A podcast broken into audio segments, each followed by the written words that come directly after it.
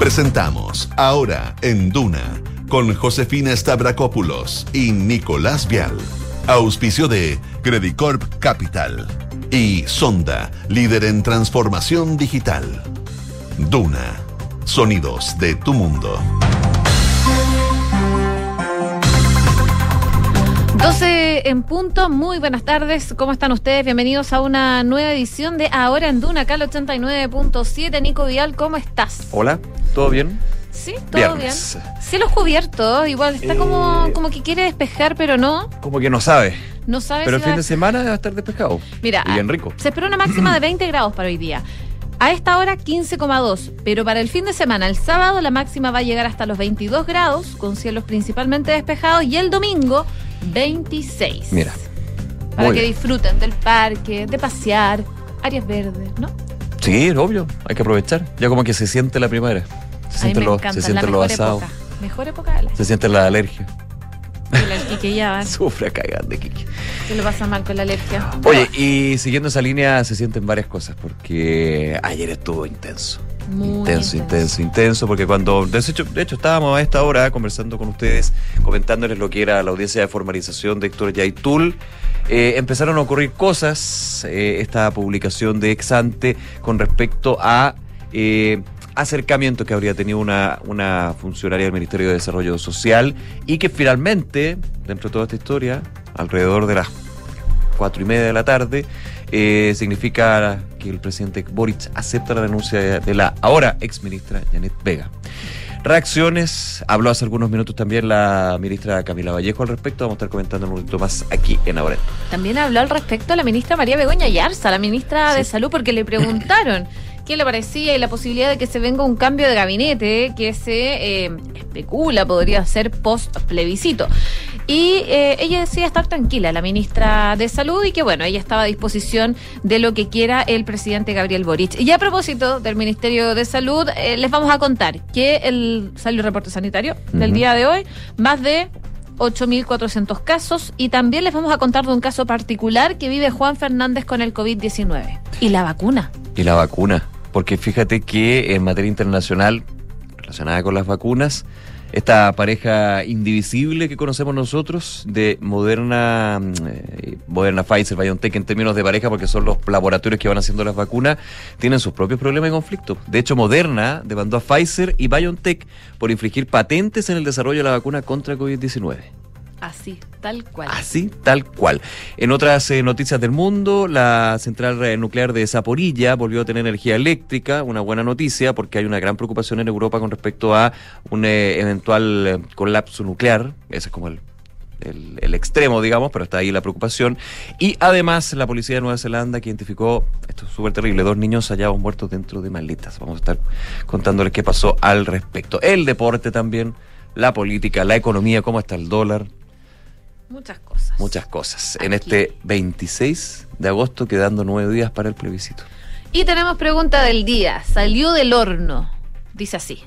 A cinco meses del gobierno del presidente Gabriel Boric y después de lo sucedido con la ministra Vega y el contacto de Yeitul, ¿crees que llegó el momento de un cambio de gabinete?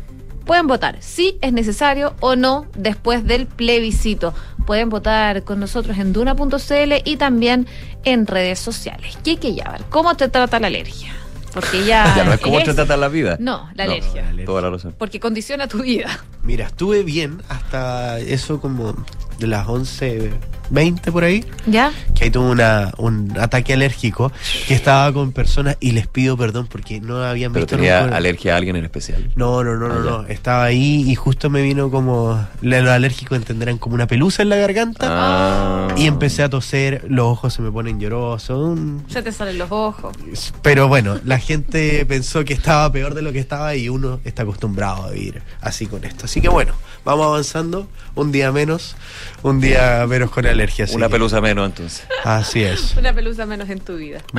Nada que hacer. Nada Vamos que con los titulares. Va. Vamos.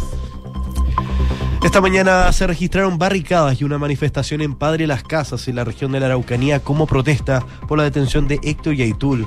Según informó Carabineros, tuvieron que trasladarse al hogar mapuche y el agua en Mapu, luego de que un grupo de personas que portaban lienzos con consignas alusivas a Héctor Yaitul interrumpieran el tránsito vehicular de la zona, quemando neumáticos y arrojando elementos contundentes al personal policial al llegar. Chile Vamos envió una carta al presidente Gabriel Boric tras la salida de Janet Vega en la que enfatizan que es su deber aclarar la razón de las comunicaciones con Héctor Yaitul. Los jefes de bancada del bloque opositor anunciarán además una comisión investigadora por el telefonazo de una asesora de la ex titular de Desarrollo Social al líder de la Cámara. La ministra de Salud, María Begoña Yarza, dijo estar tranquila ante el posible cambio de gabinete. Sobre la acción que terminó con la salida de la ex ministra Janet Vega, la titular de Salud dijo que las decisiones deben ser lo más responsables y conversadas posibles. Felipe Berríos descartó haber cometido los actos de significación sexual que describen las denuncias en su contra, luego de que una investigación previa realizada por la Compañía de Jesús determinara la verosimilitud de los hechos. El sacerdote suspendido manifestó su deseo de enfrentar un juicio justo y transparente en la justicia ordinaria. Ministerio de Salud reportó 8.466 casos nuevos de COVID-19 y la positividad nacional es de un 11,23%. Por otra parte, según las cifras entregadas por el DEIS, se reportan 32 fallecidos en las últimas 24 horas. Y hoy se conocerá la sentencia contra Martín Pradenas. La audiencia se da tras el fallo unánime en su contra, en la cual se le encontró culpable de dos violaciones y cinco abusos sexuales cometidos entre los años 2010 y 2019. Los creyentes de la causa piden 40 años de prisión para el imputado. Se los adelantaban, el laboratorio Moderna denunció a Pfizer y BioNTech por infringir su patente de ARN en las vacunas contra el COVID-19. La compañía acusadora asegura que copiaron ilegalmente sus inventos y han seguido usándolos sin permisos. En noticias del deporte, el Celta de Vigo se sumó al interés por el fichaje de Ben Britton.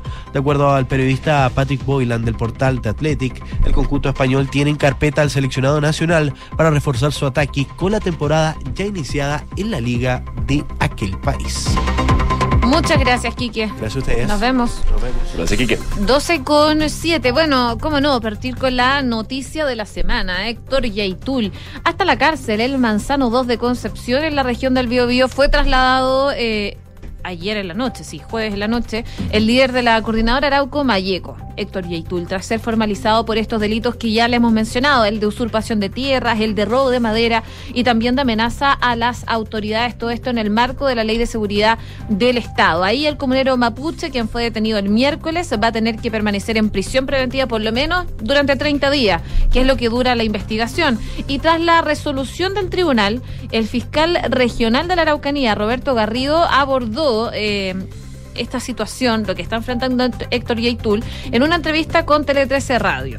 Habló sobre la audiencia de formalización de Yaitul y aseguró estar conforme con el resultado que se obtuvo. Él aseguró que cuando se reúnen antecedentes que justifican las actuaciones y luego hacen lo pertinente en el tribunal y estos son acogidos, la verdad es que viene a ratificar el trabajo que hacemos. Dice, estamos conformes con el resultado, decía el persecutor. Sin embargo, remarcó que hay que seguir trabajando. Esto es un eh, proceso que se va construyendo en el transcurso del tiempo. Es una etapa importante, pero es una más de las etapas para las que funcione correctamente la justicia. Y dice también una de las diligencias pendientes es revisar el teléfono del líder de la CAM, que fue incautado al momento de su detención. El fiscal de la Araucanía también se refirió a la declaración que realizó el abogado defensor de Yaitul, Rodrigo Román, durante la formalización. Recordemos que en esta ocasión eh, Román cuestionó la, la, invocación de la Ley de Seguridad del Estado y acusó que había una clara persecución política contra, la, contra el líder de la CAM. Mm. Dice, no hay aquí afectación a la estabilidad de la República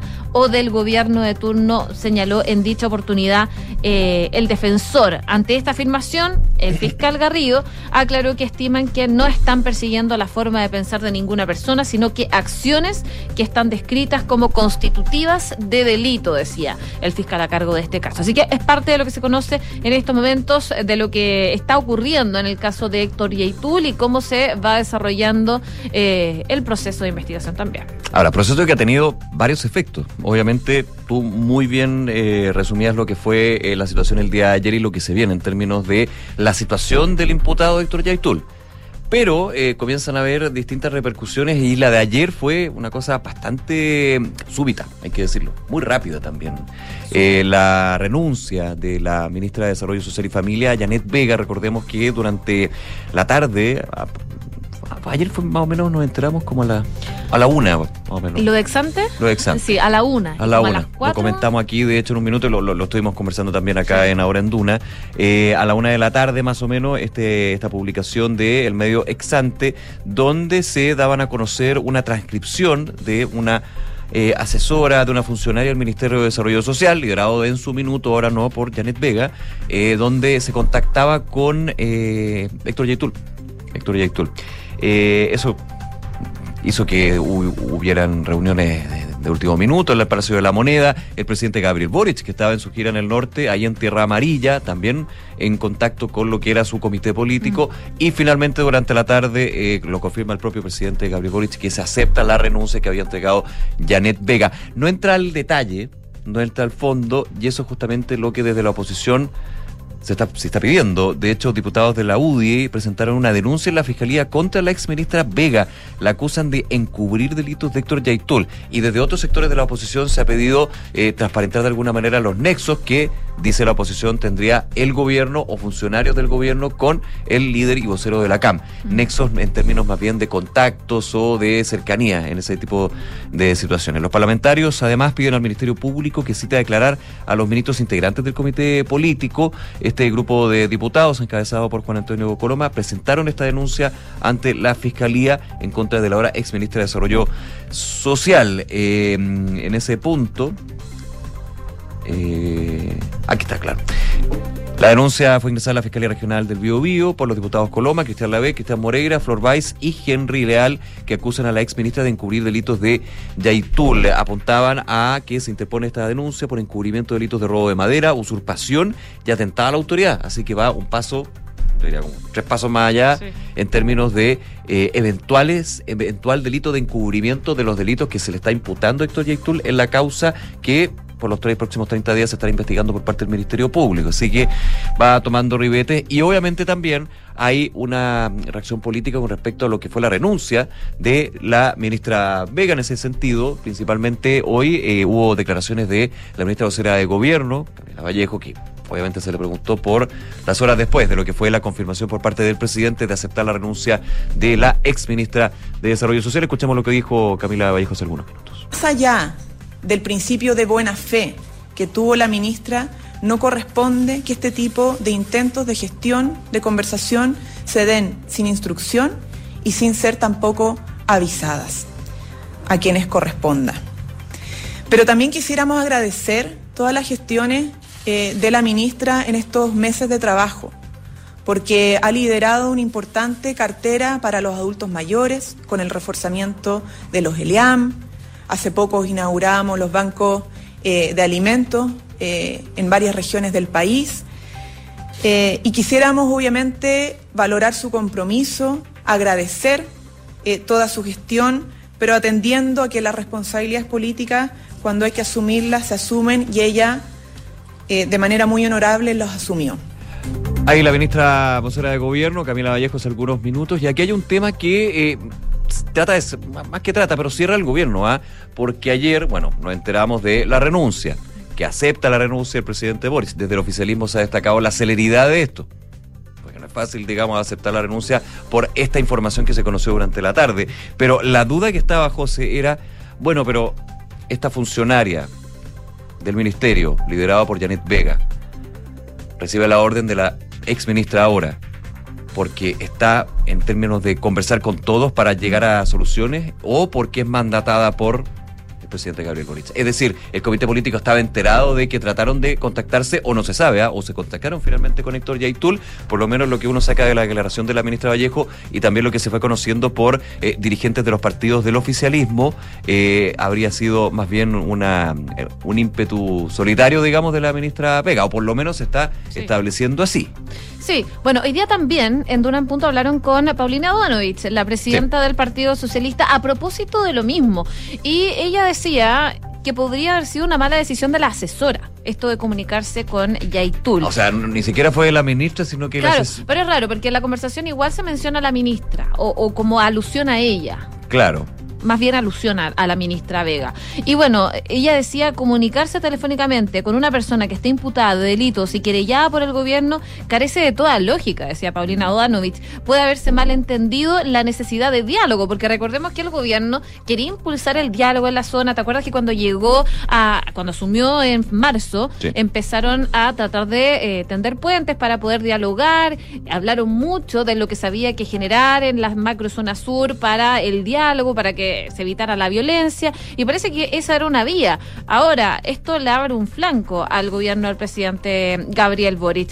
Y eh, Janet Vega dice que de todas maneras hay que valorar que la ministra Vega haya puesto su renuncia sobre la mesa. Esto fue en concreto lo que dijo. Yo creo que la ministra hay que, digamos, valorar que ella haya puesto la renuncia sobre la mesa, por lo que yo leí en la prensa ahora. Eh, ella fue la que pone la, digamos, solución, entre comillas, de esto, eh, entregando su renuncia, entendiendo que es un tema grave. Yo creo que cuando se cometen errores eh, de este tipo, hay que valorar que las personas tomen una decisión rápida y que el presidente también haya eh, aceptado la renuncia, entendiendo y valorando lo que él dijo, que no puede haber dos lecturas respecto del tema de la violencia. Hay las declaraciones de la presidenta del eh, Partido Socialista, Paulina Bodanovich. Claro, ella habla de error. Son conceptos que, son relevantes, ¿ah? porque, bueno, se irá conociendo en el transcurso de, los días, me imagino. Eh, ¿qué, es lo que pasó? ¿Y por qué digo qué es lo que pasó? Porque muchos dirían, bueno, pero era evidente que tenía que renunciar. Ahora, le pongo la duda, pero también depende cuál fue la conversación, a qué iba la conversación. Hay un punto, evidentemente se conoce esta información justo el día en que se formaliza a Héctor Yaitul. Entonces tiene un componente eh, de la contingencia que potencia y creo que acelera lo que finalmente fue el desenlace de esta historia, digamos que fue la renuncia de la ministra Vega. Y que complicó mucho el presidente Gabriel Boric, porque acuérdate que a esa hora, eso de la una, antes de la una, el presidente se estaba bajando del avión en Copiapó y se demoró un poco más porque estaba precisamente revisando todas las informaciones al respecto. Claro, y está, de hecho me contaban que estaba, en, estaba encerrado buen buen rato en reuniones mm. con en contacto con el Palacio de la Moneda, donde habían reuniones durante, a partir de las 2 de la tarde, de hecho, y que terminan finalmente con esta definición. Eh, todo un tema. ¿eh? Es la primera ministra que deja el gabinete en, el, en este gobierno de Gabriel Boric. Sí, vamos a ver si hay cambio, porque ahora queda con reemplazante. No se sabe hasta cuándo. subrogante. Subrogante interina. De hecho, ahí lo inmediatamente en el punto de prensa lo, lo decía el presidente Boric. Y a propósito de este tema y de también los aires, los rumores de eventual cambio de gabinete, siempre ya pensando después del plebiscito, ajustes ministeriales, enroque, como quiera usted llamarle, va a depender evidentemente de si hay cambios o no. Eh, hay declaraciones de la ministra María Begoña Yarza en Radio Pauta que son bien interesantes al respecto. Eh, se le preguntaba sobre posible cambio de gabinete, también sobre lo que fue la renuncia de la ministra Janet Vega y la ministra de Salud decía, estoy tranquila, creo que es el presidente el que toma las decisiones, yo estoy acá porque el presidente me llamó y me propuso ser ministra de Salud de la reforma, yo me siento absolutamente orgullosa de eso y estoy disponible hasta cuando el presidente así lo estime y eso a mí me da tranquilidad, la confianza que también tengo en el presidente señalaba en esta entrevista, además de no descartar que el mandatario ejecute un cambio de gabinete posterior al plebiscito, eh, se le preguntaba por su continuidad dentro del Ejecutivo. La ministra dijo que mientras esté acá, impulsaremos la reforma, la reforma de la salud, y por cierto, todos los temas que tengan que ver con pandemia y viruela del mono. En fin, todas las tareas que haya que hacer con el mismo entusiasmo y con la seriedad que tienen esos eh, temas, decía la ministra de Salud, que además eh, estuvo conversando sobre una noticia que estuvimos comentando también en el programa durante la semana, que es cómo se amplía eh, la vacunación contra COVID-19 para lactantes desde los seis meses de edad que también fue anunciado por, eh, fue aprobado por el Comité del Instituto de Salud Pública del ISP y obviamente va a incorporarse a lo que es la campaña eh, y el Plan Nacional de Vacunación eh, confirmada, obviamente la ministra Yarza. De hecho, decía, no necesariamente la evaluación de la eficacia y seguridad de las vacunas en estos tramos de edad significan que en el corto plazo se incorporen al plan de vacunación, en este caso contra COVID-19, no son vinculantes. Lo que quiero decir es que tenemos una muy buena noticia, que es la evaluación con respecto a la seguridad de estas vacunas de distintos tipos de laboratorios que tienen seguridad y eficacia a la luz de la información disponible. A propósito, A propósito. te cuento los números Vamos. del COVID. El Ministerio de Salud reportó hoy día 8.466 casos de COVID-19 en las últimas 24 horas. Eh, Es decir, hubo 3.133 menos que hace una semana. De este total, 1.486 corresponden a personas que tienen síntomas y 350 son eh, asintomáticas. La cifra total de personas que han sido diagnosticadas con COVID ya alcanza o supera más bien los 4.479.000. En tanto, se reportaron 32 personas fallecidas, 60 menos que hace una semana cuando también se informaron 92. Igualmente son números altos, que se reporten 32 personas fallecidas es un número alto. Y con ello, el total de decesos por causas asociadas a la pandemia llega a 60.353.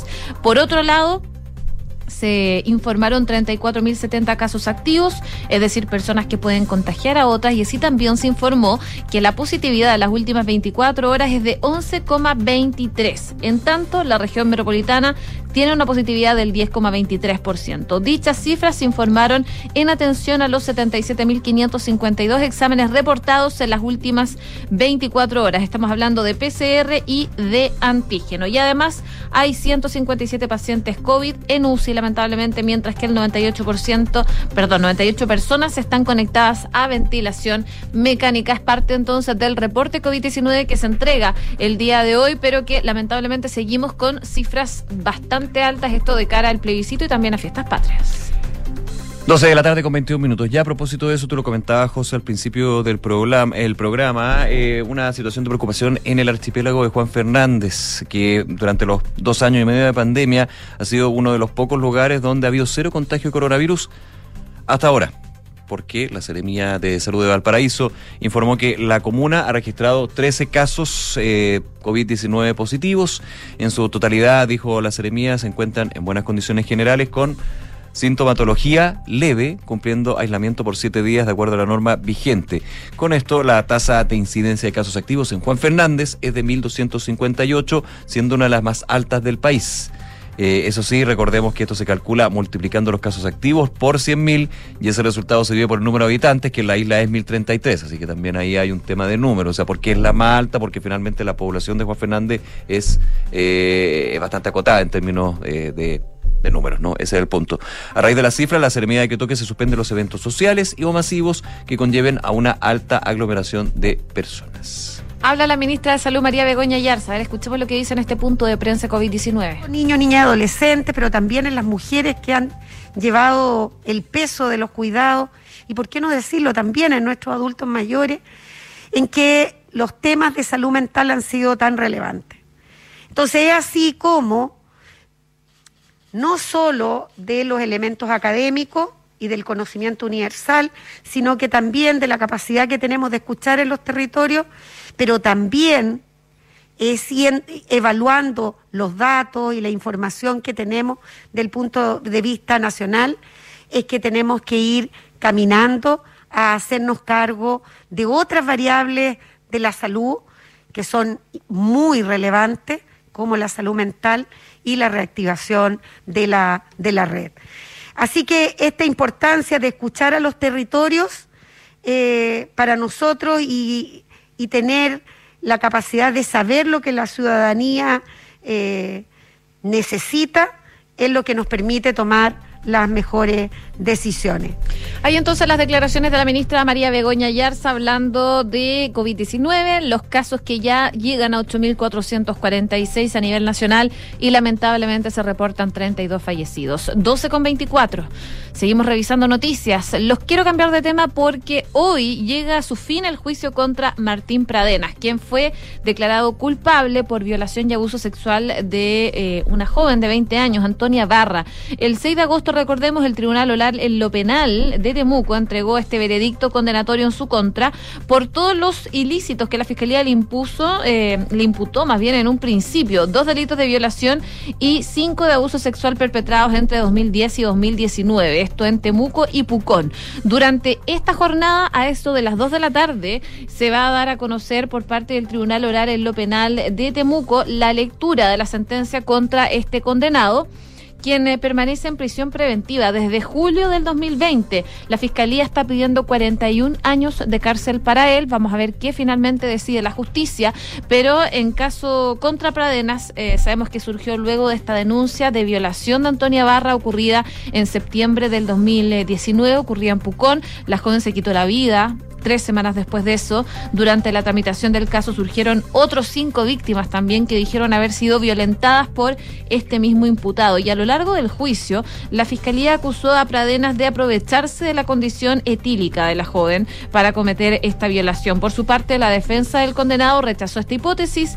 Eh, él dice que sus funciones es... Em, corticales superiores estaban disminuidas, entre otras cosas, pero es parte de lo que se ha desarrollado durante este proceso que debería conocerse. Eh, la sentencia por parte de la justicia el día de hoy a eso de las 2 de la tarde, así que vamos a estar mirando con atención lo que pasa en el Tribunal Oral en lo Penal de Temuco.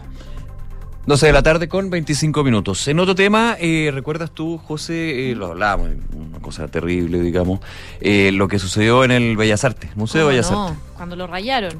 O sea, lo vandalizaron, porque rayar que Era como un graffiti, pero Sí.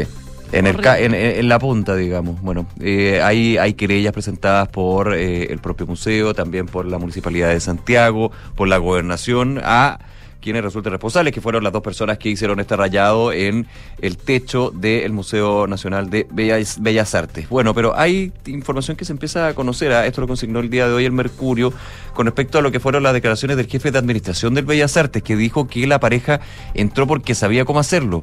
Y eso también te, te cuadra bastante, porque no debe ser fácil haber llegado donde llegaron ellos. Mm. Entonces ahí hay, hay- hay- hay un tema de premeditación. Primero que todo, que esto es relevante para eh, lo que puede ser la investigación y un eventual juicio contra estas dos personas. La Brigada de Delitos contra el Medio Ambiente y el Patrimonio de la Policía de Investigaciones ha tomado una serie de declaraciones en la investigación para dar con los responsables de los rayados. Esto fue el 11 de agosto, recordemos. Una de ellas fue el jefe de Administración y Finanzas del Museo Nacional de Bellas Artes, quien aseguró que las personas que ingresaron al lugar ya sabían cómo hacerlo. También entregó su versión uno de los electricistas que trabajaba en el lugar, quien señaló que ese día trabajaron hasta las 17 horas, por lo que cuando ocurrió el hecho no nos encontrábamos y las últimas veces dejamos las compuertas de techo abiertas. Son temas bien domésticos, diría uno, pero son parte relevante de la investigación que está llevando a cabo la Policía de Investigaciones para dar con los responsables de este rayado un patrimonio arquitectónico de no solamente la ciudad, sino también del país y por sobre todo también una crítica a que basta esto rayado, digamos, sea, y, y ni, y ni siquiera entrar a la discusión de lo que puede ser el arte urbano con el, el rayado en sí. Esto fue un rayado y se vandalizó un lugar donde no se puede hacer y no se debe hacer. Oye, en los minutos que nos quedan quería hablarles de plebiscito. Y acá, atención, Nueve de mesa. Nueve, Nueve días. días, ya no queda nada. Bueno, quedan súper pocos días, como tú decías, para el plebiscito del 4 de septiembre y aún quedan dudas probablemente respecto de las funciones de los vocales de mesa y los beneficios que van a tener, como el pago o bono que se les da desde el gobierno por cumplir esa tarea. Así que no todo es malo porque te pagan cuando uno es vocal de mesa. Bueno, Tal cual. este jueves venció el plazo para excusarse ante la Junta Electoral respectiva para no realizar la labor de vocal de mesa para el plebiscito. Y eh, bueno. Sabemos que esto tiene remuneración. Es un beneficio que se establece por la Ley Orgánica Constitucional sobre votaciones populares y escrutinos y eh, la Tesorería Nacional de la República eh, da cuenta que desembolsan un monto de dos tercios de unidades de fomento, además de un incremento de 0,22 UF para vocales nuevos que tengan que asistir a capacitación. Esto se traduce en unos 22.500 pesos aproximadamente, lo que se sumaría a unos 7.300 pesos si se va a tener que... eh, generar un- una capacitación, ya que el valor de la UF al día de hoy es de 33.760. La buena noticia es que como se paga en UF, esto se debería reajustar entonces para el día del plebiscito.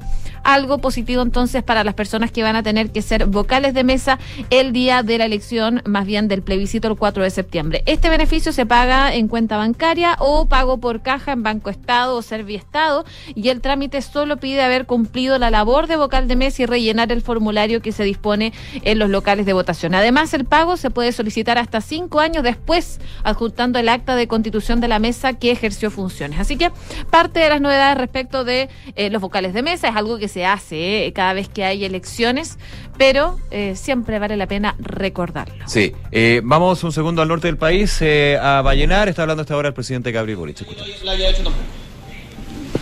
Presidente, Queda, cla- queda claro, ¿cierto? Para que no... la duda es si usted, usted sabe si otro personero del gobierno llamó a Yaitul en alguna ocasión. Para ser muy claro, Jorge, yo no tengo información de nadie que se haya ningún personero de gobierno que se haya comunicado con el proyecto. Ni funcionario, ni, ni funcionario, ni cargo de confianza, ni funcionario. No tengo, y nosotros jamás hemos dado esa instrucción y por eso, más allá de valorar el rol que cumplió la ministra Vega durante toda su gestión en muchos temas, en las personas en situación de calle, en el plan por vivir de la Araucanía, nos pareció que era relevante lo conversamos con ella que asumiera la responsabilidad política porque esto en particular, dada la situación del caso, y para evitar, o más bien para dar una señal clara respecto de que el Estado de Derecho lo vamos a hacer cumplir, nos pareció que debía asumir la responsabilidad política y eso es lo que conversamos con la ministra Vega. Presidente, yo quería preguntarle, eh, a sus ministros de Interior y Sexpress se le han atribuido más errores en cantidad de número que a la ministra Vega. ¿Por qué eh, ahora sí es urgente solicitarle la renuncia a la ministra Vega y en otros casos no? Y además, presidente, eh, desde el PPE dicen que la única intención de su exministra fue seguir el mandato del Ejecutivo de dialogar con todos los sectores. ¿El PPE le manifestó a usted su eh, incomodidad eh, con esta definición? Yo he conversado con la presidenta del PPD, tenemos una relación muy fluida, eh, valoro también su declaración en el sentido de reconocer el trabajo que durante estos meses realizó la ministra Vega y que el mandato al cual todos estamos enfocados es a lograr una solución duradera de fondo en el conflicto que hoy día existe en el sur de Chile. Por lo tanto, yo ahí lo que le quiero pedir a la oposición, yo sé que siempre van a haber muchas ganas de eh, pelear con cuñas, siempre van a haber muchas ganas de tratar de aparecer con la frase más incendiaria posible, pero acá tenemos un problema de Estado que no partió en este gobierno, no partió en el gobierno anterior tampoco, sino que es de mucha más larga data. Y por lo tanto, yo le pido, no solamente le pido, le exijo a todo el mundo en este tema responsabilidad. Acá tenemos el deber de comportarnos a la altura de las circunstancias. Queremos la paz y para eso tenemos que trabajar todos juntos. Y nos sirve que tratemos de escalar al máximo los conflictos sin perjuicio de que hay que hacer valer las responsabilidades políticas y eso es lo que como gobierno hemos hecho, eso es lo que yo como presidente he señalado el día de ayer y en esa línea estamos actuando. Bien, las declaraciones del presidente Gabriel Boric en Vallenar, en esta gira en el norte, que por supuesto ha estado marcada por la renuncia de la ex ministra ya de Desarrollo Social, Janet Vega. Decía, exijo el presidente Boric, decía, exijo responsabilidad por parte de todos los sectores políticos con respecto a esta situación del sur. Estamos buscando la paz y obviamente están eh, los temas. Eh, apuntaba el presidente Boric de que finalmente la renuncia. Ah, bueno, se le preguntaba si sabe de algún funcionario, ya sea ministro, ministra Claro, funcionario del gobierno que haya tenido contacto, esté en contacto con Néstor Yaitul, dice que no tiene información, que no sabe de eso y finalmente habla nuevamente de la responsabilidad política que asume la eh, saliente ministra de Desarrollo Social. Bueno, a propósito, les quería recordar la pregunta de del día. A cinco meses del gobierno de Gabriel Boric y después de lo sucedido con la ministra Vega y el contacto con Yaitul, ¿crees que llegó el momento de un cambio de gabinete? Pueden votar sí, es necesario, no. Después del plebiscito pueden, por supuesto, hacer valer su opinión en duna.cl y también en nuestras redes sociales. Hacemos una pausa, regresamos de inmediato con más de Ahora en Duna.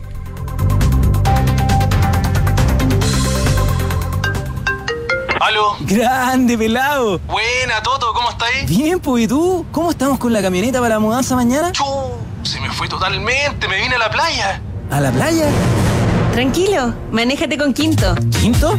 Sí, Quinto, una app donde eliges el Toyota que quieras y lo usas por el tiempo que necesitas. En tu caso, una Hilux. Grande, Quinto.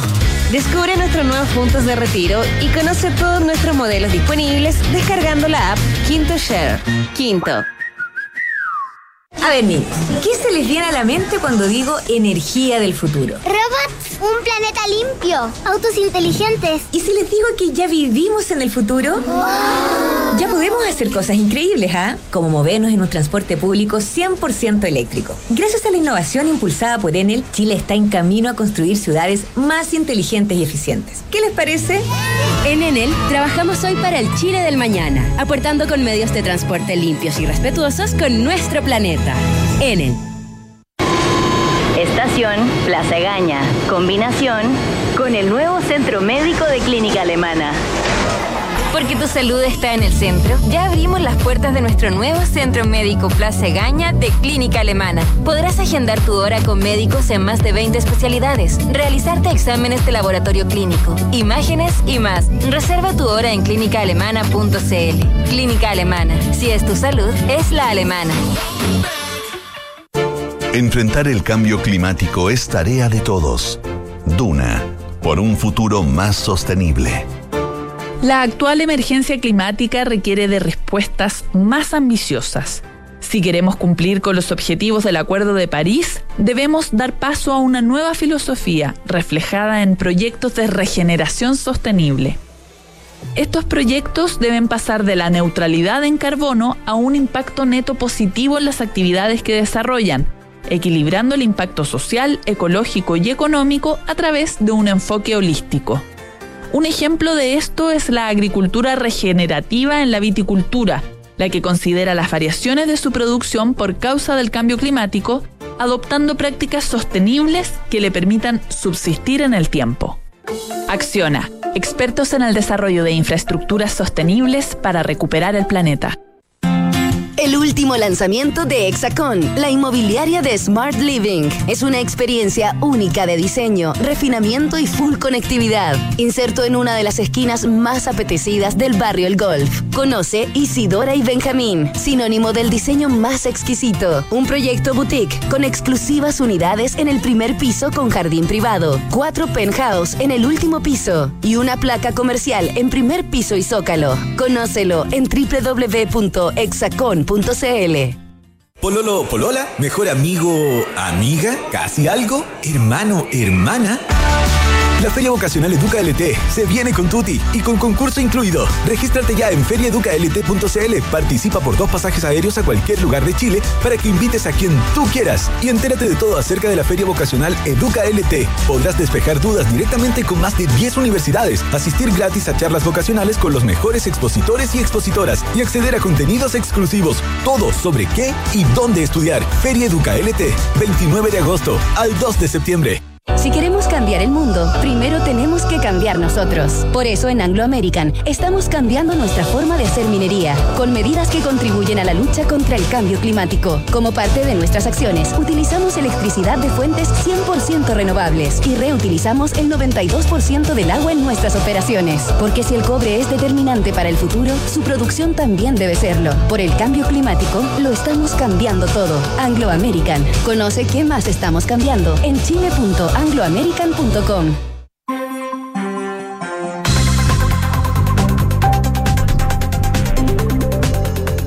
12 de la tarde con 37 minutos. Estás en Duna y vamos con todo el deporte, las novedades. ¿Qué se viene para.? Mm, perdón. Para el- mm, digo, digo, el gallo. Digo, no. vaya, ya.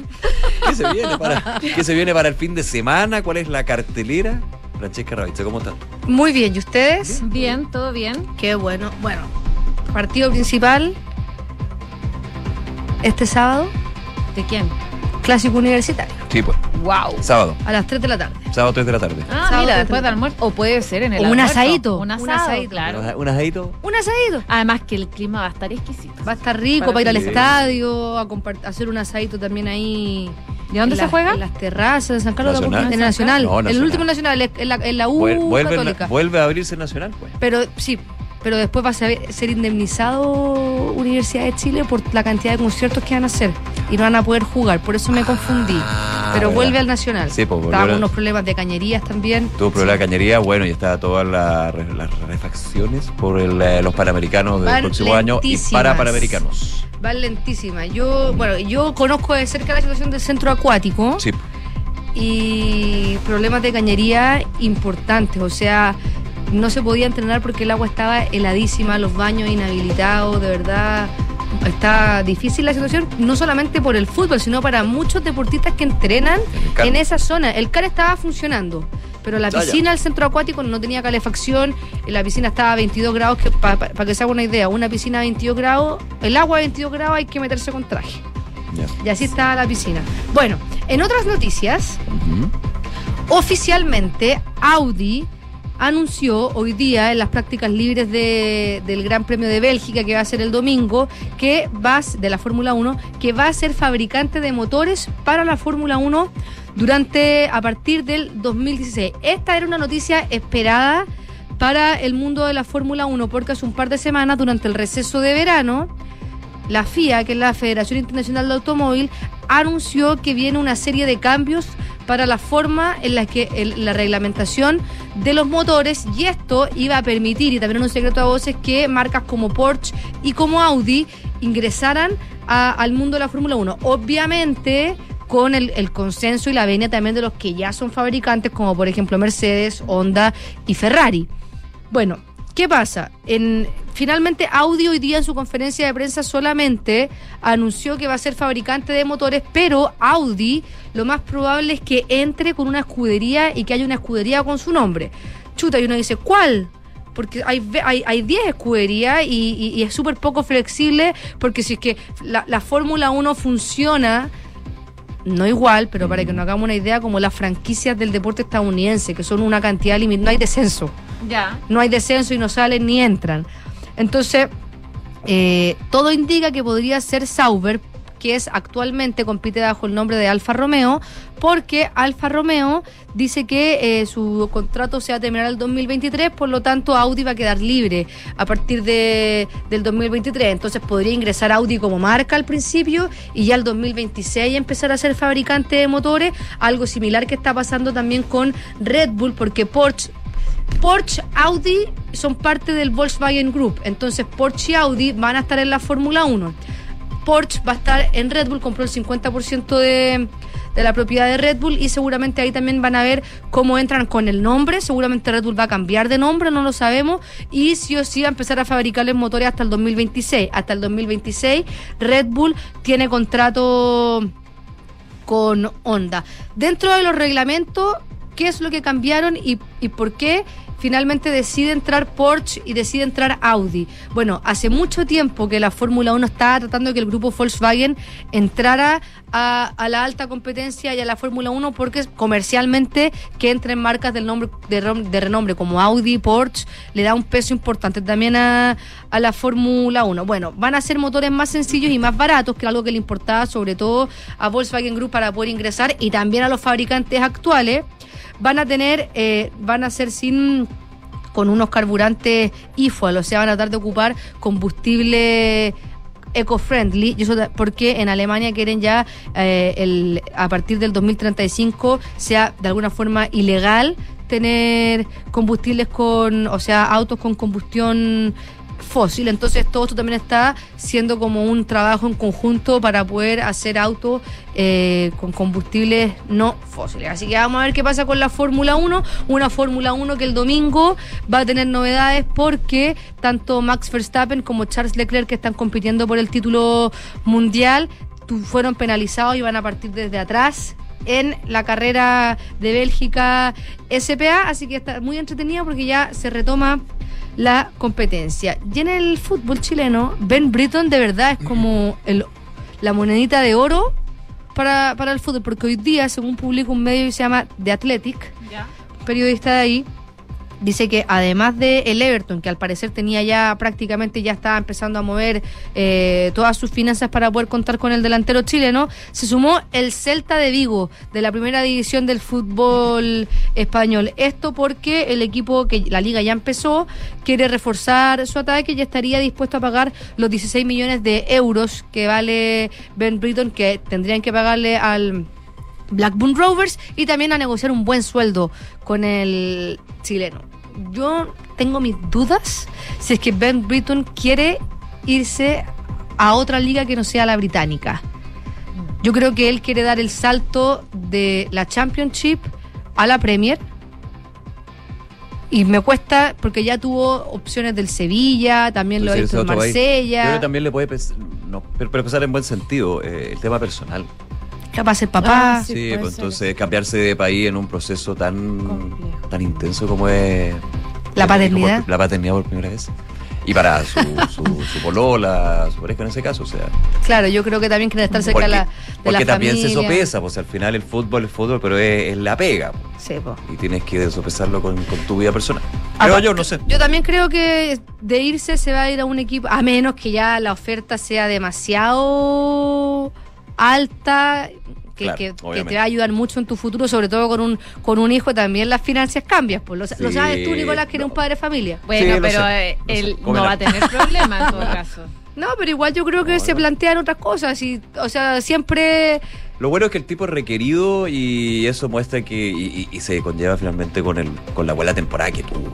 Sí. Y aquí dicen, yo creo que es cierto ¿ah? esto de que cuando entró la selección chilena como que se mandó un boom. Es verdad porque por lo menos los tiempos concuerdan perfectamente. Claro, tiene 25 años. Imagínate, de no haber estado, que te hayan desechado de la selección inglesa, porque Sí, eso es lo que le pasó a él. No es como que él eligió, No, no, no. él quería jugar por Inglaterra y finalmente nunca más lo convocaron. Eso. Y te llega esta oportunidad caída del cielo. No, Al no sé si tan caída del cielo final- porque tú siempre supiste que tu mamá era chilena. Claro. Sí. Pero a lo mejor no lo pensaba, pues No, no, lo lo tenía pensaba. en mente. Se, se acercan de una la relación federación. con Chile muy, muy lejana, digamos. Claro.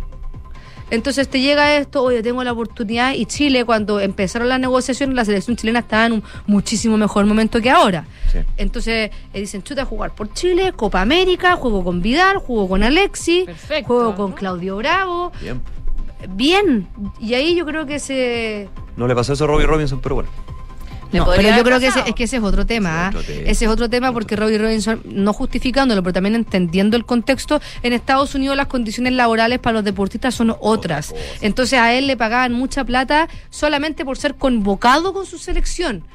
Y como dice el Nico, es pega. Si una cosa ya es que sea fútbol, pero es pega, es tu futuro. Sí, Así que yo creo que las condiciones eran distintas también. Es verdad. Ahora, no, no sé, que no se quejen por jugar por la selección chilena, si igual pagan bien. los premios Igual son buenos. ganan. Los premios, los Sí, premios. los Lo premios. pagan por jugar Es por la selección. Después de los premios se negocia. Sí. Gracias, Fran. Que te vaya bien. bien. Nos vemos Buen el lunes. Chao. 12 con 46 minutos. Vamos a revisar noticias del mundo. porque Y del mundo y que nos involucran a todos probablemente. Porque el laboratorio biotecnológico estadounidense Moderna demandó a, ante tribunales a la farmacéutica estadounidense Pfizer. Y a la alemana también BioNTech. Recordemos que Pfizer y BioNTech trabajan a la par. A las que acusan de infringir sus partes en cuanto a patentes en el ARN mensajero, esta tecnología fundamental para el desarrollo de la vacuna contra el COVID-19. En esta demanda por infracción de patente que presentó contra Pfizer y BioNTech en tribunales del Distrito de los Estados Unidos en Massachusetts, en el Tribunal Regional eh, de Alemania también, Moderna sostiene que la vacuna contra el COVID-19 de Pfizer y BioNTech, denominada comercialmente como Community, infringe sus patentes sobre la tecnología de ARN mensajero y que fueron presentadas entre 2010 y 2016 por Moderna. Según lo que explican en un comunicado, Moderna dice que Pfizer y BioNTech copiaron esta tecnología sin el permiso de Moderna para hacer esta, este tipo de vacunas y afirman que la biotecnológica de Massachusetts añadieron que en su opinión ambos competidores copiaron dos características claves de, la tecnología patentada de Moderna y que cuando surgió la enfermedad ni Pfizer ni BioNTech tenían el nivel de experiencia de Moderna en el desarrollo de las vacunas de ARN mensajero para enfermedades infecciosas. Y a sabiendas, siguieron el ejemplo de Moderna en el desarrollo de su propia vacuna. Presentamos esta demanda, dicen, para poder proteger la innovadora plataforma de tecnología de ARN mensajero en la que fuimos pioneros. Eh, invertimos miles de millones de dólares en su creación y patentamos durante la década anterior a la pandemia del COVID-19. O sea, esto data de mucho antes. Probablemente no habían ido a la justicia. eh, antes probablemente por la situación del COVID-19, porque se necesitaban vacunas. De acuerdo con el compromiso con el acceso global equitativo, en octubre del 2020 Moderna se comprometió a no hacer cumplir sus patentes. Bueno, ahí está. Se, se comprometió a, a no, a no demandar en el fondo, mientras continuara la pandemia, por lo que en marzo del 2022 Moderna actualizó su compromiso, aclarando que si bien nunca haría cumplir sus patentes para ninguna vacuna del COVID-19 utilizada en los 92 países de ingresos bajos y medios, esperaba que compañías como Pfizer y BioNTech respetaran los derechos de propiedad intelectual. Creemos que Pfizer y BioNTech copiaron ilegalmente los inventos de Moderna y han seguido usándolos sin permiso, según lo que explica el director legal de Moderna, por lo que espera que Pfizer y BioNTech compensen a Moderna por el uso continuo de esta tecnología patentada de Moderna por parte de esta vacuna en particular, de este método. 12 con 49, vamos a Ucrania y la preocupación que se ha dado por la central nuclear de Zaporilla, la más grande de Europa, que por lo menos ahora hay una buena noticia. Sí que ocupada, por supuesto. ¿Cuál? Eh, y sigue siendo objeto de bombardeo, que eso es lo, lo más preocupante. Pero había una preocupación mayor, que era que eh, estaba, no- estaba desconectada de la red eléctrica. Entonces ahí ya hay un problema con respecto a los... a los- Ayer había mucha preocupación sobre un desastre nuclear a propósito de lo mismo. Claro, porque finalmente tú necesitas electricidad para mantener eh, en, en frío, digamos, lo que son las fuentes de fusión, fisión, bueno, todo el tema ahí. Así que eh, eh, es bien complicado. Bueno, finalmente uno de los reactores de la central que fue interrumpido la víspera de la reconexión a la red, a la red eléctrica el día de hoy. Esto eh, fue anunciado por el operador Energoatom en Telegram, asegurando que los sistemas de seguridad funcionan con normalidad.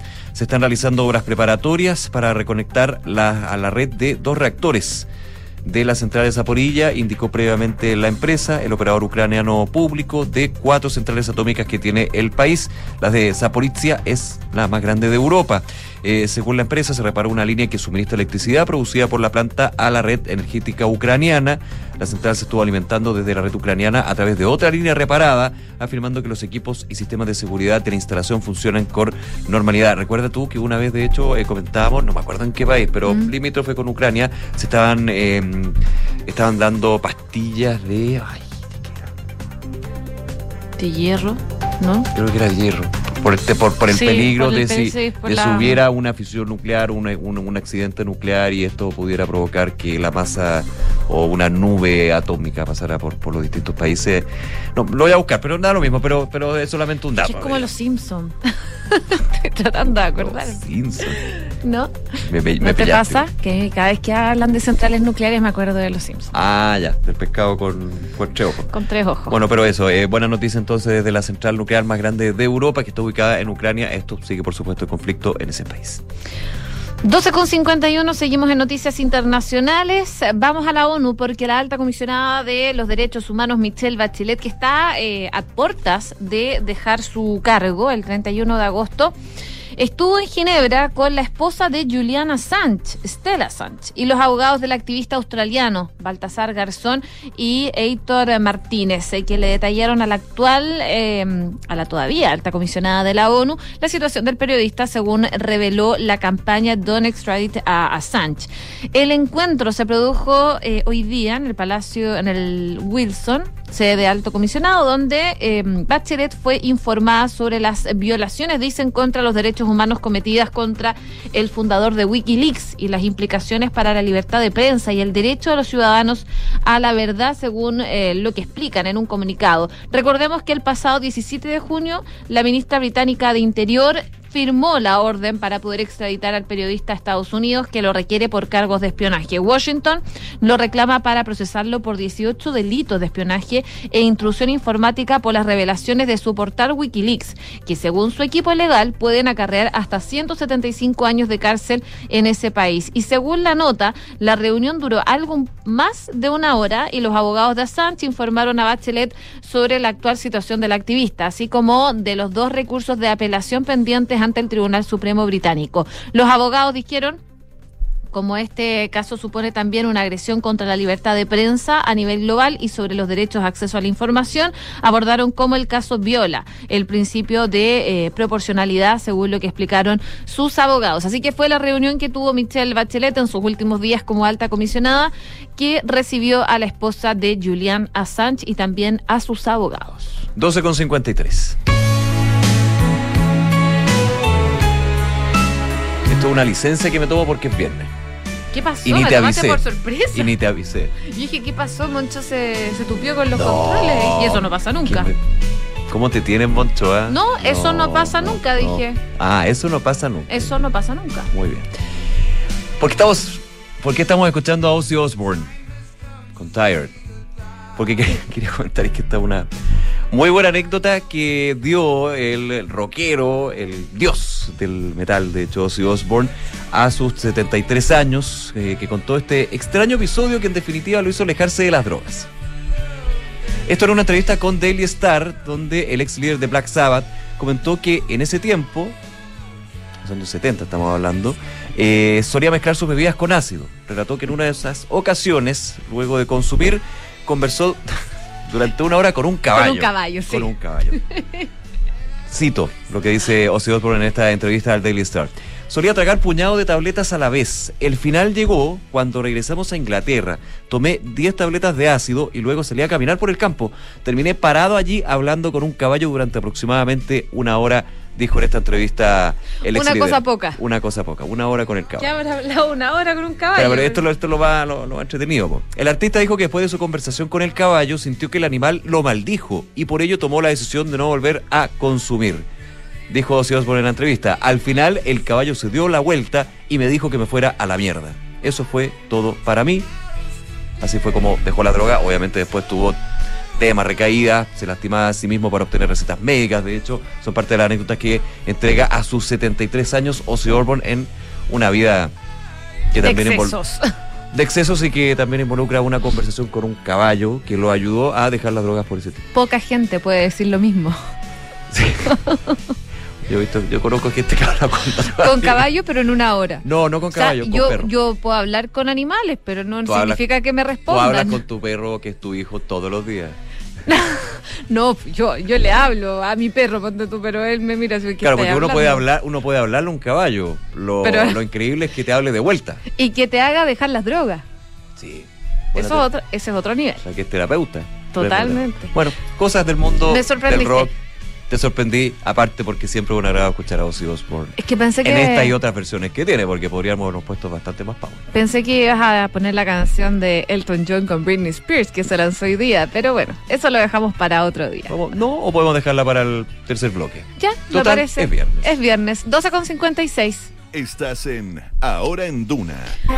Oye, malas noticias en cuanto a fraudes con tarjeta, porque todos los bancos privados ya habían reportado las cifras de fraude que se registraron en el eh, primer semestre. Solo faltaba conocer los números de Banco Estado y ya están disponibles.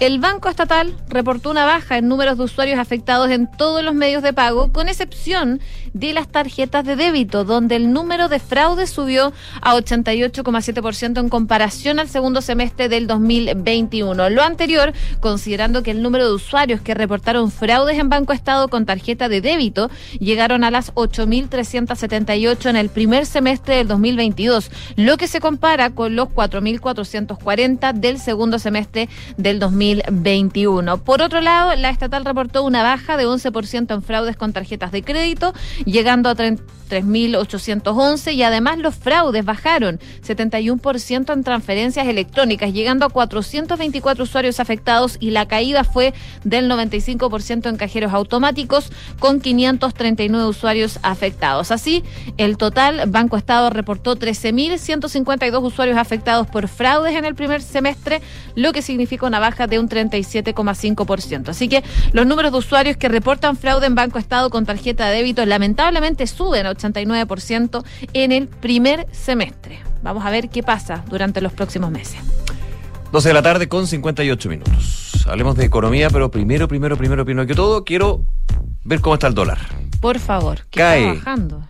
Por debajo de los 900 pesos. Ayer cerró en 900 pesos con 50 centavos. Ahora está en 895 pesos con 55 centavos. Una caída cercana a 5 pesos y eh, porcentualmente hablando 0,55% de descenso. Así que sigue a la baja el dólar, sigue a la baja. Ha estado bien volátil en la última semana. Volátil en términos de que no encuentra una tendencia. Semana que ha subido con fuerza, también eh, otras que ha tenido un eh, cambio y una trayectoria completamente distinta. Y esto eh, donde hay noticias y el esperado discurso de Jackson Hole. Recordemos que Jackson Hole es esta reunión de los bancos centrales del mundo, eh, en donde en esta cita eh, la Reserva Federal ha reconocido que la política monetaria restrictiva se mantendrá durante algún tiempo. El presidente de la Fed, Jerome Powell, dijo que sin embargo en algún punto va a ser recomendable ir moderando el ritmo de alza de tasas. Eh, en su discurso de inauguración de esta reunión de dirigentes económicos de Jackson Hole en Wyoming, Estados Unidos, Powell admitió que eh, restaurar la estabilidad de precios probablemente va a requerir mantener una, una postura de política restrictiva durante algún tiempo. El registro histórico advierte además dijo fuertemente de la relajación prematura de la política monetaria. Dijo que restaurar la inflación al objetivo del 2% es el enfoque primordial del Banco Central en este momento, el Banco Central de Estados Unidos, a pesar que los consumidores y las empresas se van a ver perjudicados económicamente. No tenemos claro eso, lo estamos sintiendo. Reitero que otro aumento inusualmente grande en la tasa de referencia de los préstamos podría ser apropiada cuando los banqueros centrales se reúnan el próximo mes sin ofrecer más detalles. Nuestra decisión en la reunión de septiembre, dijo el presidente de la FED, dependerá de la totalidad de los datos entrantes y la evolución de las perspectivas. El titular además eh, señaló que restaurar la estabilidad de precios va a requerir un periodo sostenido de crecimiento por debajo de la tendencia y un mercado laboral más débil. Decía Jerome Powell, si bien las tasas de interés más altas, el crecimiento más lento y las condiciones del mercado laboral más débiles reducen la inflación, también traerán algunos problemas a los hogares y las empresas. Parte entonces de lo que se está analizando en esta reunión de Jackson Hole allá en Wyoming y las declaraciones del presidente del Banco Central más importante del mundo y de la economía más importante del mundo. O una de las economías en realidad, porque ahí está la pelea con China. Bueno, y esa, esa es otra historia. un en punto. Hacemos una pausa. A esta hora, 15,8 grados de temperatura en la capital. La máxima va a llegar hasta los 20 y les invito a votar en la pregunta del día. Cinco meses del gobierno de Gabriel Boric y después de lo sucedido con la ministra Vega y el contacto con Yaitul, ¿crees que llegó el momento de un cambio de gabinete? Tienen dos opciones, sí, es necesario o no, después del plebiscito. Pueden votar en duna.cl y también en nuestras redes sociales. Hacemos una pausa, ya regresamos con más informaciones, noticias y otras cosas aquí en Ahora en Duna.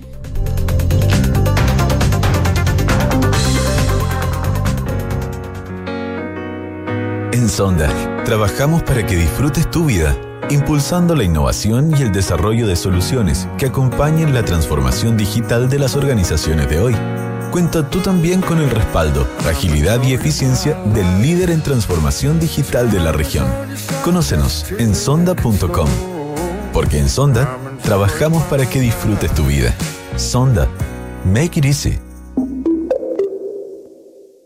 En Credit Corp Capital buscamos ampliar sus horizontes. Invierta internacionalmente, también desde Estados Unidos, que cuenta con un entorno regulatorio altamente desarrollado y reconocido a nivel global. Con nosotros encontrará una asesoría personalizada para sus decisiones financieras. Buscamos construir relaciones de confianza que nos permitan ser más que su asesor de inversión. Queremos ser su aliado estratégico de por vida para usted y su familia. Credit Corp Capital, aliados potenciando sus decisiones. CB Galería es un espacio de espíritu amplio en Vitacura, donde podrás encontrar seis de los más honderos restaurantes de Santiago. Galerías de arte con exposiciones que invitan a ser descubiertas, vanguardistas tiendas de diseño y decoración, una chocolatería premium, una pastelería boutique y servicios bancarios y de turismo. En CB Galería conviven el arte, la gastronomía, la arquitectura, la botánica y el diseño, que fluyen en una experiencia que te invita al ocio recreativo. Alonso de Córdoba 4355 Vitacura www.cbgalería.cl podrás decidir. El 4 de septiembre deberás votar si apruebas o rechazas el texto de nueva constitución propuesto por la Convención Constitucional. Deben votar todas las personas habilitadas para sufragar, porque en este plebiscito constitucional votar es obligatorio. Y para votar es clave saber dónde, ya que tu mesa no será la misma y tu local puede haber cambiado. Revísalos a partir del 13 de agosto en cervel.cl o llamando al 606.166. Porque tú decides, vota. Servicio Electoral de Chile. CERVEL. Digitaliza los procesos del área de recursos humanos con Talana, la más completa y robusta plataforma para la gestión de personas. Gracias a los módulos de remuneraciones, asistencia y turnos, firma digital, desarrollo organizacional y reclutamiento y selección, Talana ha ayudado a las empresas a reducir sus costos operacionales. Únete a las miles de empresas que ya han digitalizado su área de recursos humanos con Talana. Conoce más en talana.com. ¿Quieres ganarle a la inflación? Escucha entonces este buen consejo. Invierte en UF a través de la renta residencial. La mejor alternativa para proteger tus ahorros sin que estos pierdan su valor. Si aún tienes dudas, asesórate con los que saben. En Ingebec Inmobiliaria te ayudan a encontrar una inversión a tu medida. Anota este buen consejo. Más adelante me lo vas a agradecer. Ingebec Inmobiliaria. Tu inversión, nuestro compromiso. Niños, ¿quién quiere un globo? Cuando hay cumple, lo mejor es inflar globos hasta llenar la casa. Pero cuando la inflación se siente en los bolsillos, lo mejor es el Fondo Mutuo Scotia Deuda a Corto Plazo UF. Porque en escenarios de inflación te ayuda a invertir en instrumentos principalmente denominados en UF. No te pide monto mínimo y todo 100% digital. No te des más vueltas. Conoce esta y otras alternativas en Scotia Fondos. Infórmese de las características esenciales de la inversión en fondos mutuos establecidas en sus reglamentos internos y en scotiabankchile.cl. Infórmese sobre la garantía estatal de los depósitos en su banco o en cmfchile.cl. Marca registrada de Bank of Nova Scotia. Utilizada bajo licencia.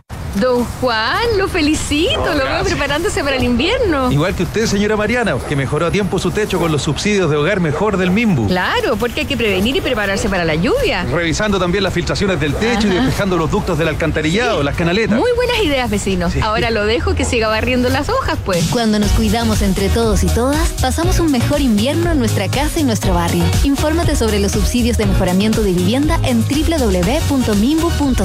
Ministerio de Vivienda y Urbanismo. Gobierno de Chile.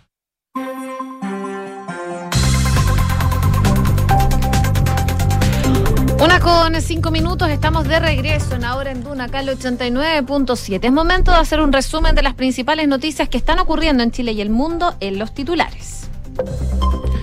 El presidente Gabriel Boric aseguró en un punto de prensa que no tiene información de que ningún funcionario del gobierno hubiese tenido contacto con Héctor Yertul y que ese asunto nunca fue instruido.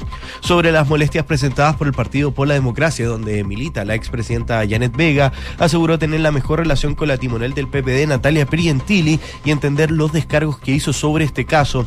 Más temprano, la ministra vocera, Camila Vallejo, había asegurado que este intento de contacto entre funcionarios de gobierno y Héctor No fue ni instruido ni informado al Ejecutivo.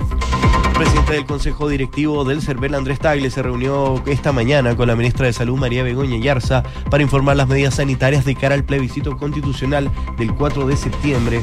La titular de Salud explicó que el pase de movilidad en ningún caso será un impedimento para no asistir a votar, ya que no será ni solicitado al ingreso a los locales de votación ni en el desplazamiento dentro del país durante esa jornada funcionarios de Gendarmería y el gobernador del Bío Bío mostraron hoy su molestia por la llegada de Héctor Yaitul a la cárcel de Concepción, asegurando que no fue una decisión prudente. Rodrigo Díaz, gobernador del Bío Bío, ya había manifestado su intención de que Yaitul fuera trasladado al penal de máxima seguridad de Santiago, mientras que funcionarios de Gendarmería han indicado que la llegada de Yaitul al penal ya ha generado conflictos en los internos y alterado el orden por manifestaciones que se han registrado a las afueras de ese recinto. Cinco diputados de la UDI presentaron una denuncia contra la exministra de Desarrollo Social Janet Vega ante la Fiscalía Regional del Bío Bío con el fin de establecer los eventuales nexos que existirían entre el gobierno con grupos terroristas que operan en nuestro país, según explicaron los parlamentarios. La iniciativa legal buscaría también que los ministros del comité político también declararan ante la Fiscalía. La ministra María Begoña Yarza dijo estar tranquila ante el posible cambio de gabinete sobre la acción que terminó con la salida de Janet Vega. El titular de salud dijo que las decisiones deben ser lo más responsables y conversadas posibles. Felipe Berríos descartó haber cometido los actos de significación sexual que describen las denuncias en su contra, lo de que una investigación previa realizada por la Compañía de Jesús determinara la verosimilitud de los hechos. El sacerdote suspendido manifestó su deseo de enfrentarse a un juicio justo y transparente en la justicia ordinaria.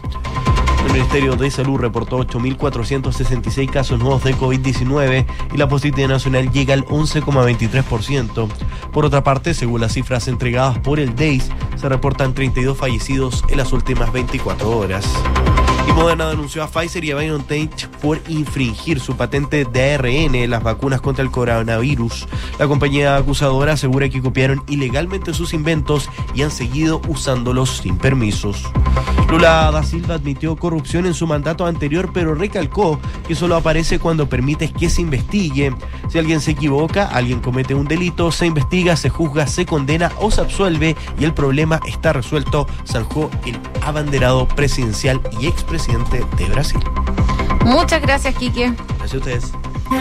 Una con ocho minutos, seguimos revisando informaciones, por supuesto, aquí en Ahora en Duna. Hablemos de las declaraciones del presidente. Recordemos que está en Atacama todavía, en el marco de esta gira regional.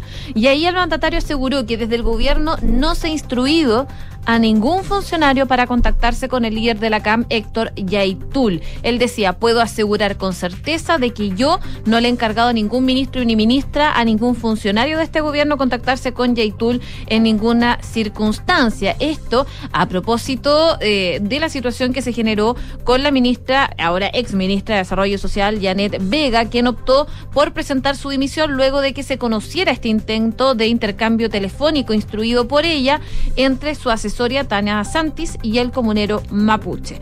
Además, Boric decía, nosotros dimos desde un comienzo un mandato general a todos nuestros colaboradores de conversar con todos quienes estuvieran por el camino de la paz. Sin embargo, advirtió que el señor Yaitul claramente decidió tomar otro camino y por lo tanto doy esa garantía de que no he dado esa instrucción. Y ante este escenario insistió en que no tenía información de ningún personero de gobierno que haya o se haya comunicado, ni funcionarios, ni cargos de confianza con Héctor Yaitul. Estas conversaciones... Eh, de la asesora de la ministra Jara quedaron consignadas en un informe reservado de la Policía de Investigaciones que fue revelado ayer por Exante, que lo mencionábamos el día de ayer acá en Ahora en Duna, el cual detalla que el 11 de mayo Santis, esta asesora, se contactó con Tul y le transmitió que Vega le había pedido contactarlo y ver la posibilidad de poder tener una conversación en este momento con él vía telefónica.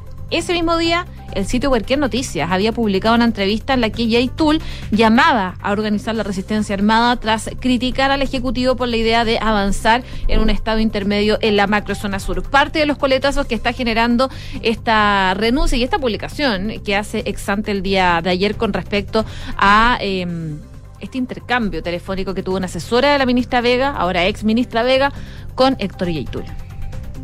En ese tema, una de la tarde con 11 minutos, en Hablemos en eh, estuvieron conversando con el senador y presidente de Revolución Democrática, Juan Ignacio Latorre, justamente sobre este tema, la renuncia de la ministra Vega, y él apuntaba también a lo que fue la filtración de este, de este dato, esta transcripción de la conversación vía telefónica que tuvo una asesora de la ex ministra de Desarrollo Social y Familia y Héctor Yaitul. Escuchemos lo que señalaba el senador Latorre esta mañana aquí en Hablemos pongo una hipótesis sobre la mesa, digamos, acá hay policías que están jugando a la política, o sea, el, filtrar eh, una conversación que es parte de una carpeta investigativa, no parte de un proceso judicial en desarrollo, filtrarlo a la prensa, a un medio de derecha como exante, y provocar eh, una decisión como, porque claramente había una intencionalidad política, a pocas semanas, a pocos días de un plebiscito histórico por una nueva constitución, bueno, hay, creo que hay gente ahí jugando la política. No quiero, no, no digo ni quiero decir que mi hipótesis es toda la institución.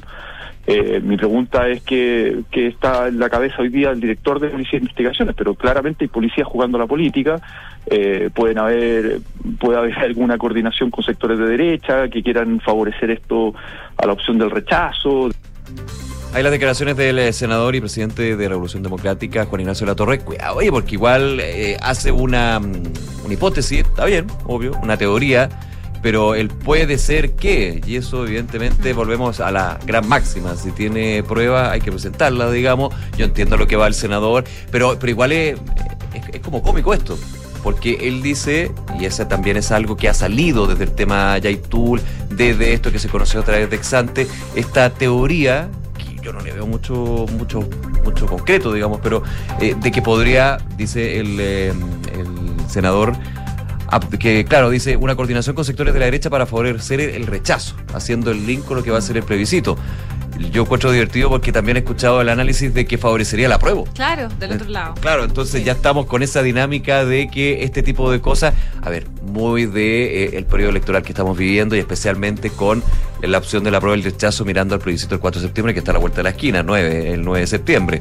Pero ahora llegamos a esta dinámica donde lo que pase favorece a una opción u otra, pero aquí como que hay un sector que dice favorece la prueba, favorece el rechazo del tema de la detención de Yaitul, esta filtración, la situación de la ministra Vega. Hay un análisis político que es bastante claro, digamos, de que hay es, es divisible, pero al mismo tiempo es muy difícil dividir, que se entienda mi, mi frase extraña, el resultado del plebiscito también con lo que es la evaluación del gobierno. Entonces, por ese lado también está el análisis. Bueno, pero independiente de eso, pueden revisar la entrevista completa al senador La Torre en Hablemos en Off aquí en Duna.c. Bueno, y, pero es que parte también lo que decía el senador La Torre, o tratando de despejar otras aristas que tocó, lo que él cuestionaba principalmente era la filtración Sí, claro, sí. Yo de esta conversación. vo- voy al análisis que hizo también político, pero Sí, él sí, se sí, concentra en la filtración y que lo, lo que termina con la renuncia de una ministra. Sí, porque claro, más allá de analizar lo que los dichos o la relación que podría haber tenido eventual la, la ministra Vega con Yaitul, eh, lo que critican principalmente es la filtración. Y a eso también apuntó también hoy día el presidente Gabriel Boric. Yo les comentaba hace algunos minutos atrás que él decía, bueno, yo no le he instruido a nadie de mi gobierno, a ningún, eh, ninguna persona que trabaje ningún funcionario que se comunique con Héctor Yaitul. Pero sí fue bastante crítico con esta filtración en particular. Dijo, son inaceptables y perjudican también a las instituciones. No me corresponde atribuirle a nadie la responsabilidad porque no tengo pruebas de algo en particular. Y el presidente también pidió que se investigue porque todas las instituciones, no solo las dependientes del gobierno, tienen que estar a la altura de esto y no colaborar con este tipo de filtraciones que al final terminan deslegitimando a la misma institución. Por favor, cuidemos lo que es de todo, decía el presidente Gabriel Boric. Bueno. Parte entonces de las posturas que se están generando a propósito de este caso en particular. También eh, lo comentábamos, habló la, vocera de gobierno, Camila Vallejo, que lamentó la filtración y dijo que lamentaban que este tipo de informaciones sean filtrados por la prensa porque intervienen en el debido procedimiento judicial y eso está mm, reglado por ley. Y hay una normativa respecto de por qué no se pueden filtrar este tipo de informaciones a través de los medios de comunicación. Déjame sumarte otro punto de, de- de este tema y que tiene que ver con Héctor Yaitul propiamente tal, porque claro, hemos visto que a través de las horas se han ido ah, dando distintas hebras, digamos, de esta historia. Pero volvamos a lo que es la situación judicial del líder y vocero de la CAM. Recordemos que fue formalizado el día de ayer, eh, se decretó prisión preventiva por parte del juzgado de garantía de Temuco y fue trasladado a el, eh, el Manzano 2 de Concepción, el recinto penitenciario, donde va a estar eh, privado de libertad mientras se desarrolla la investigación o por supuesto si llegara a suceder otro tema como por ejemplo un recurso que se presente por parte de su defensa que busque revertir esta medida cautelar de prisión preventiva. Bueno, eh, con respecto al lugar donde está, en Concepción, hay un tema porque desde gobernadores regionales, también autoridades de eh, la Araucanía, Biobío, habían solicitado de hecho que si fuera a tener prisión preventiva eh, Héctor Yaitul, se viera la posibilidad de que fuera derivado a la cárcel de alta seguridad aquí en Santiago. Bueno, eso finalmente no sucedió, fue eh, llevado al Manzano 2 de Concepción y los representantes de los gendarmes acusan la existencia de privilegios para los presos de origen mapuche y han protestado recientemente por la seguridad en recintos como el Centro de Detención Preventiva de Angol. De hecho, eh, el gobernador Díaz y los funcionarios de gendarmería han rechazado la llegada de Yaitul al penal del Bío Bío porque dicen no es prudente. El gobernador reiteró el llamado a que Yaitul sea trasladado a Santiago a un recinto de máxima seguridad. Decía el eh, gobernador Díaz, los dirigentes, los distintos dirigentes que me acompañan han venido a manifestarme su profunda preocupación porque la situación que implica esto es en primer lugar un riesgo para las personas que viven fuera del recinto cartelario fuera del recinto carcelario. Hoy en la mañana, dijo el gobernador Díaz, ya había una manifestación que si bien no eran tantas personas, altera la vida normal de las personas que viven ahí y también implica un problema para las que trabajan, para los que trabajan en gendarmería. No es prudente, dijo el gobernador Díaz, y también haciendo la representación de lo que fue la opinión del personal de gendarmería de la cárcel del Manzano 2. eh, no es prudente traer a Concepción una fuente potencial de desorden o problemas. Así que también hay un tema ahí que tiene que ser revisado por las autoridades. Está la solicitud de ser trasladado a Santiago, pero finalmente el juzgado garantía tomó lo que fue el procedimiento de gendarmería en términos de llevarlo a, cumplir la prisión preventiva de este lugar. Una con 17 minutos, cambio de tema, eh, vamos al plebiscito, porque hay un grupo de ex parlamentarios de la DC que manifestaron que van a votar rechazo en este plebiscito por una nueva constitución. Esto lo hicieron a través de una carta, eh, ahí un grupo mostró su postura en contra del proyecto emanado por la convención y abogado por un nuevo proceso que supere los errores de forma y fondo, dice, que hemos conocido. Entre los firmantes está el expresidente Eduardo Frei, Jorge Burgos, eh, Valdemar Carrasco, Eduardo Cerda, Fuad Chaín, entre otros eh, dirigentes eh, miembros de la democracia cristiana. Y lo que dice también este comunicado es que su doctrina los ha convocado a servir a Chile mediante métodos democráticos respetuosos a los derechos humanos y disponibles para acuerdos con compatriotas de distintas ideas que tengan un bien común como el elemento principal. Entre los adherentes de la carta hay figuras que ya habían manifestado con anterioridad su postura en favor del rechazo de cara a esta consulta ciudadana y explican en esta carta que el estudio de la propuesta de la convención los ha convencido de que ella no reúne los requisitos indispensables para que le sirva a todas y todas como un marco aceptable de convivencia. Finalmente dicen que por eso, respetuosos de las opiniones divergentes, declaran públicamente que en conciencia van a votar rechazo y que respaldan con esperanza un nuevo proceso que supere los errores de forma y fondo que hemos conocido en este periodo que ocurrió eh, anteriormente. Cabe recordar que la democracia cristiana como partido en general votó el 6 de julio pasado ir por el apruebo. Esa es la postura que tiene el partido.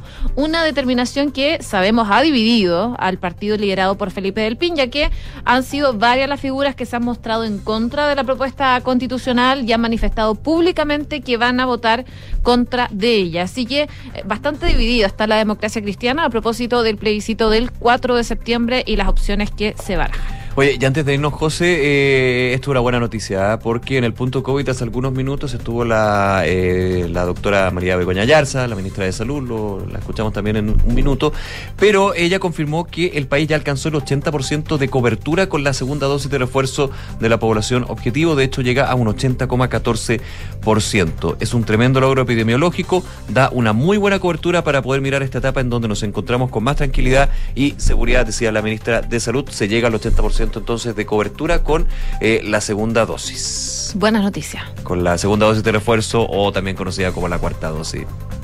Como ustedes quieran llamar. Como ustedes quieran llamar.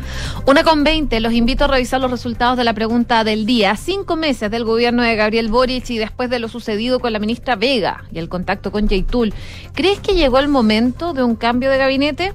Hasta esta hora va ganando el sí. Es necesario con un 70%. El no se queda atrás con un 30% de los votos. Te regalo esto.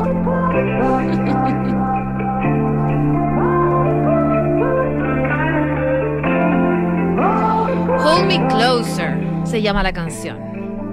Bueno, muchos la conocen, ¿o no? No en esta versión. Es con Britney Spears esta, ¿no? Sí, pues y esa es la novedad. La espera se acabó. Britney Spears lanzó hoy día Hold Me Closer, este, esta canción que canta con Elton John. Hold Me Closer, su primera canción después de seis años. Seis años estuvo parada Britney Spears. El tema es una versión bailable de esta balada de Elton John de los años Que es de- 70. que es de Tiny Dancer. Sí, Tiny Dancer. Dancer. Que es Bueno. Hold Me Closer, Tiny Dancer, ahí aprovecharon la- el inicio de la frase, digamos. Claro, y con, este, con estos elementos, posterior al éxito de One, se estrena en menos de un año después de que Britney ganara esta batalla judicial a su padre, poniéndose fin a este acuerdo de tutela. Así que es libre hasta para hacer canciones con Elton John, Britney ¿Le Spears. ganará la versión con Dua Lipa? No sé, habría que verlo. Vamos- Esperemos unos, vamos a escucharla unas semanas. Oye, yo les cuento, escuchando a Elton John y Britney Spears, que la transformación digital de tu negocio nunca estuvo en mejores manos. En Sonda trabajan para que disfrutes tu vida, innovando y desarrollando soluciones tecnológicas que mejoran y agilizan tus operaciones. Conócelos hoy, Sonda Make It Easy. En Credit Corp Capital buscan ampliar tus horizontes, invierta internacionalmente de Estados Unidos que cuenta con un entorno regulatorio altamente desarrollado y reconocido a nivel global. Credit Corp Capital, aliados potenciando sus decisiones. Nos vamos con Elton John y Britney Spears. Les deseamos un muy buen fin de semana desde ya. Viene Cartas Notables y luego la segunda edición de Información Dejamos a. Britney Spears, pero llega José. Mira, la Britney Spears de Duna. Perfecto. Que esté muy bien, buen fin. Buenas tardes. Chao.